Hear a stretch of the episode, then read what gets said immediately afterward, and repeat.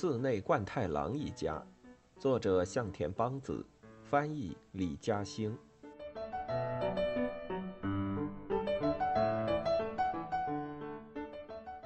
捕鼠风波。这一天，贯太郎一大早起来便遇上了坏运气。当他像平时一样在神龛前恭敬地拍手拜神时，突然发现贡品又被什么动物啃过的痕迹。难道家里进老鼠了？李子搬了把椅子过来，踩上去把神龛挪开。哎呀，全是老鼠屎呢！李子挪动了神龛，上面的老鼠屎啪啦啪啦的掉下来，正砸到冠太郎的头上。笨蛋，干嘛呢你？冠太郎一边抖着衣服，一边呸呸的往外吐。老鼠屎似乎不止砸到了身上，还掉进了嘴里。这么多老鼠！得赶紧捉一捉，冠太郎说：“哎呀，平时一说捉老鼠，你可是立刻就变了脸呐！那可不行，老鼠这么可怜，我下不了手。”李子白了冠太郎一眼，吐了吐舌头，做鬼脸取笑他：“混账！大早上的，你这是什么表情？对不住了您呢。”李子看丈夫真生气了，就忍住笑，道了个歉。冠太郎最讨厌老鼠。与其说是讨厌呢，不如说是害怕更贴切些。静江给在一边帮忙的美代子解释：“真的吗？”美代子不敢相信。“当然是了，还不止呢。毛毛虫啦、蜘蛛啊什么的，不管大小，只要一看见就会啊的一声尖叫起来，把人吓一大跳呢。真是难以置信。”听说大个子尤其容易胆小呢。静江小姐最怕什么？我爸呗。静江笑着回答。虽然冠太郎对自己的恋人上条仍然不假以辞色，静江依然还是深爱着自己的父亲。老鼠引发的骚动也蔓延到了早饭餐桌上。秦奶奶正像往常一样抱着碗，香甜的往嘴里扒着饭。突然，啊的惊叫了一声，把嚼了一半的饭从嘴里吐出来，用手接住，仔细观察起来。老鼠屎！一桌人不约而同的露出了嫌弃的表情。谁知秦奶奶面不改色的观察了一下，宣布：“哦，原来是黑米而已，还以为是老鼠屎呢。”奶奶，脏死了！周平忍不住想提醒奶奶，就伸手拽她。秦奶奶不甘示弱的还击：“哟，这哪儿脏了啊？不小心吃进老鼠屎去才叫脏呢。”秦奶奶若无其事的仰头抬手，把吐出来的饭放回了嘴里，继续香甜的大嚼起来。一家人刚要松一口气，又被秦奶奶一番话说得紧张起来，忍不住偷偷低头观察自己碗里的饭，都怕一不小心吃进老鼠屎去。本来就被老鼠吓得无精打采的冠太郎更是没了胃口。秦奶奶幸灾乐祸地继续逗弄自己胆小的儿子，嘴里唠叨个不停：“哎呀，这几天老鼠实在太多，在天花板上扑通扑通地吵个不停，必须得捉一捉。”说完，心满意足的示意帮他添饭。捉老鼠简单，捉住以后怎么处理可是让人头疼呢。你们爷爷在世的时候呀，捉住老鼠就扔进水桶里淹死，有的没淹死就会游上来，嘴里还吱吱直叫啊，还活着呢，然后就再扔进去。冠太郎忍无可忍，终于爆发了：“吃饭的时候说这种事恶心人，没别的话说了吗？”一家人谁也不再开口，默默地扒着饭。突然，秦奶奶又是啊的一声惊叫。李子赶忙探身问：“知道老鼠屎了吗？”“不是，就是一小粒黑石头。”坐在他身边的周平也忍不住了，一边嫌恶的用胳膊肘想把它支开，一边大声说：“奶奶，你就脏死了！”若在平时，秦奶奶非但不以为忤，反而会乐在其中的跟周平斗嘴。三寸高的小人儿，嘴巴倒利索，或者说你这寺内家的小兔崽子没大没小之类的。但今天他似乎情绪不高，一本正经的向周平解释起来：“哪个老人干净啊？刚出厂的时候肯定是崭新崭新的，用了七十年，哪里还能干净得了？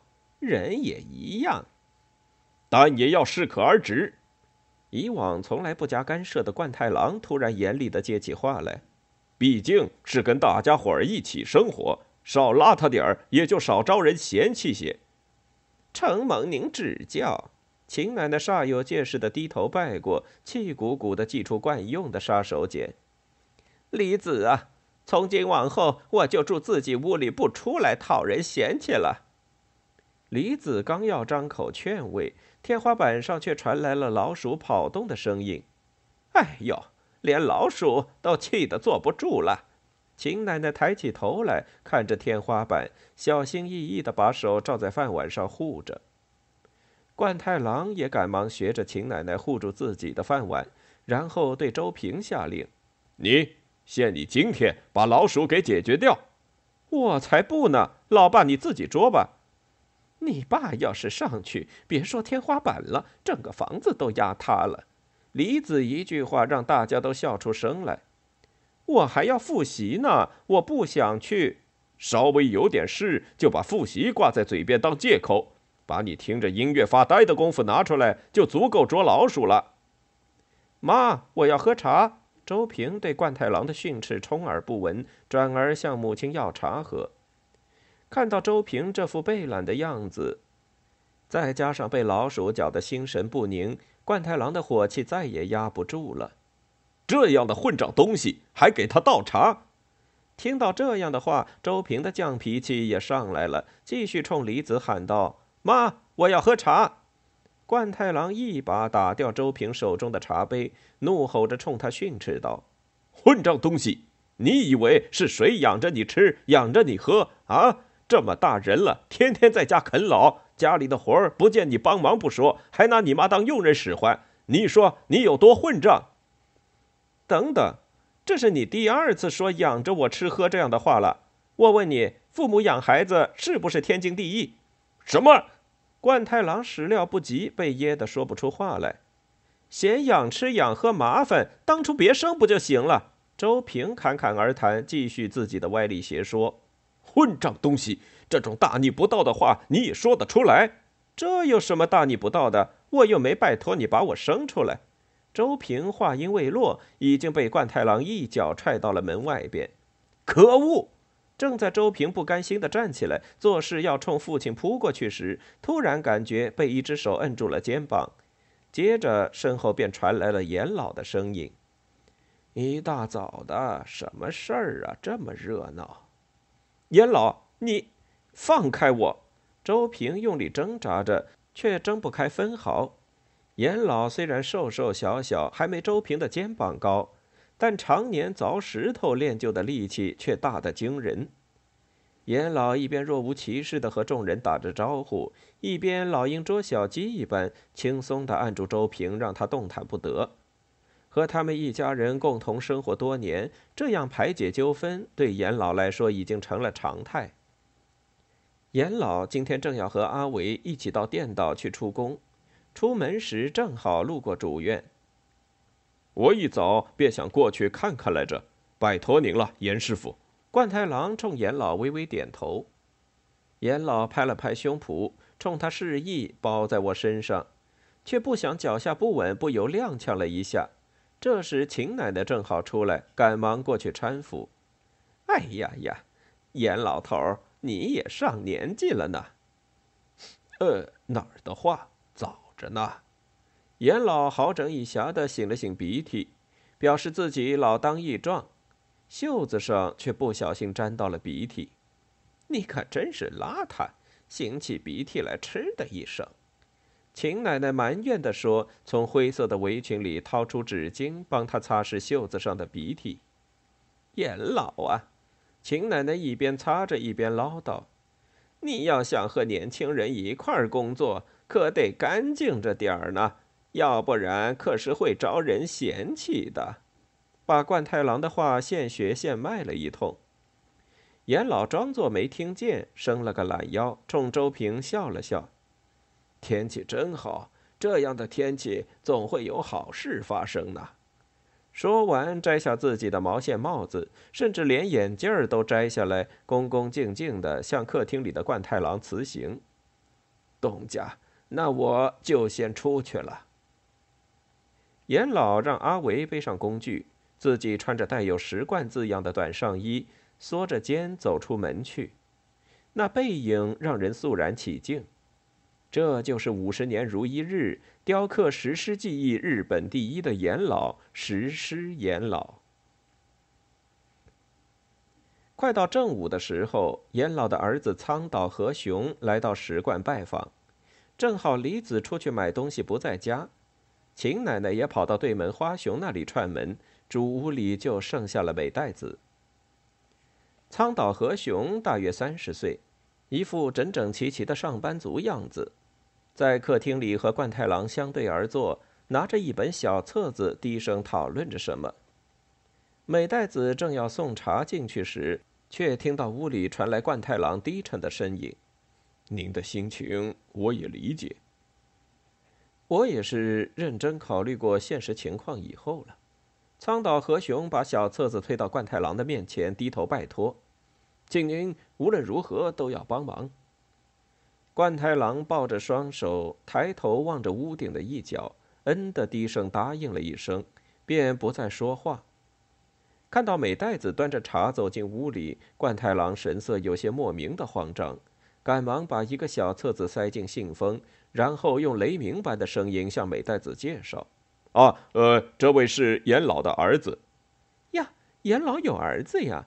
美代子惊讶地说，随即赶忙道歉：“对不起，说了失礼的话。”想起严老安慰自己时说：“他也是孤家寡人一个，和我一样无依无靠。”原来都是谎话。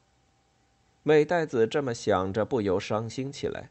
送完茶离开时。美代子听到冠太郎用不容商量的语气对苍岛说：“苍岛先生，这件事还务必请让我再考虑一下。那我就在回大阪之前再来拜访您一次。”苍岛说完便告辞了。冠太郎目送苍岛和雄远去，转头对美代子说：“严老儿子的事儿，对谁都不能说。老爷，可是对严老也不能。”冠太郎扔下一句，拿起小册子往办公室去了。李子顺路买了捕鼠器回来，美代子一边帮着拆包装，一边装作若无其事的问：“阿伟也是单身一人，无依无靠吗？”“不哟，他在乡下有个哥哥，还有一个嫁出去的姐姐。那严老呢？他总是孤零零一个人的样子。其实也是有的。”是女儿吗？明知故问还怕人察觉，实在是累人。但是又忍不住不问。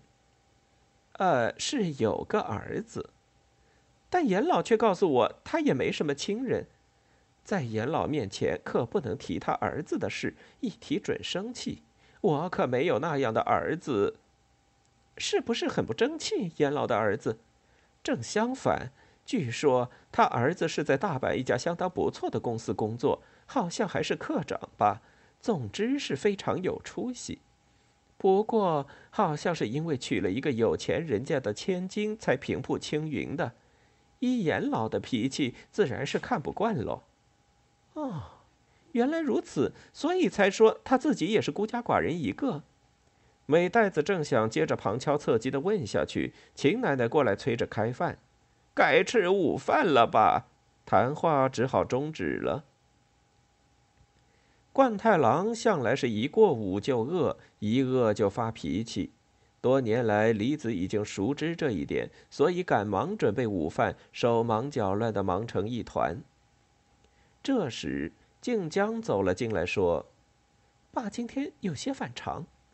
原来今天冠太郎一反常态，一副无精打采的样子，甚至说连午饭都不吃了，所以静江有些费解。”李子到车间一看，发现冠太郎正站在石狮子旁边发呆，一副若有所思的样子。问他怎么了，冠太郎却坚持说没什么。连午饭都不吃了，还说没什么呢？你以前什么时候落下过午饭？我也是人，偶尔一顿不吃也很正常吧。两人正说着，阿伟跑回来取东西。平常看到这种事，冠太郎肯定是破口大骂，整天迷迷糊糊干什么呢？说不定还会动手教训一番。可是今天，冠太郎看着战战兢兢的阿维，却只是说：“拿了东西，赶紧回去帮忙。”然后再没说什么，让李子和阿维面面相觑。秦奶奶断定冠太郎的消沉是因为夫妻关系出了问题，就劝李子说：“你们现在可不是吵着离婚的年纪了。”因为静江也在场，秦奶奶的话让李子窘迫不已，而且莫名其妙。秦奶奶自顾自地接着说：“那话怎么说来着？呃，夫妻就算死了，化为灰烬也不分开，好像是水户黄门的母亲说的，是大冈月前的母亲说的吧？哎呀，都一样了，呃，我也是记不清。”工作顺利，也没欠外债，冠太郎却这么无精打采。秦奶奶咬了口红豆馅年糕，又小心翼翼地顾左右而言他，抱怨了一通物价飞涨，才又回到正题：“李子啊，我其实一直很放心。男人们因为这呀那呀的一些小事，动不动发脾气，从来不藏着掖着，这是好事。”说明家里人关系都很好，你说是不是啊？那他今天突然这么无精打采，还不如动不动就发脾气，让人放心呢。这时周平正好回来，就插嘴说：“会不会是得了中年期忧郁症？给他弄点什么药吃吃吧。”周平说：“看看能不能治回来。”秦奶奶突然笑出声来说。这就是所谓的切阑尾放屁呀，让大家一头雾水。据说做完阑尾手术以后，如果病人噗的一声痛痛快快的放出屁来，就说明手术成功了。秦奶奶补充道：“那故意惹他生气，让他发一通脾气怎么样？发完脾气，估计也就没事儿了呢。问题是谁当这个倒霉蛋去故意惹他呢？”秦奶奶嘴里这么嘟囔着，眼睛却望向周平。周平打了个响指，站起来说：“包在我身上。”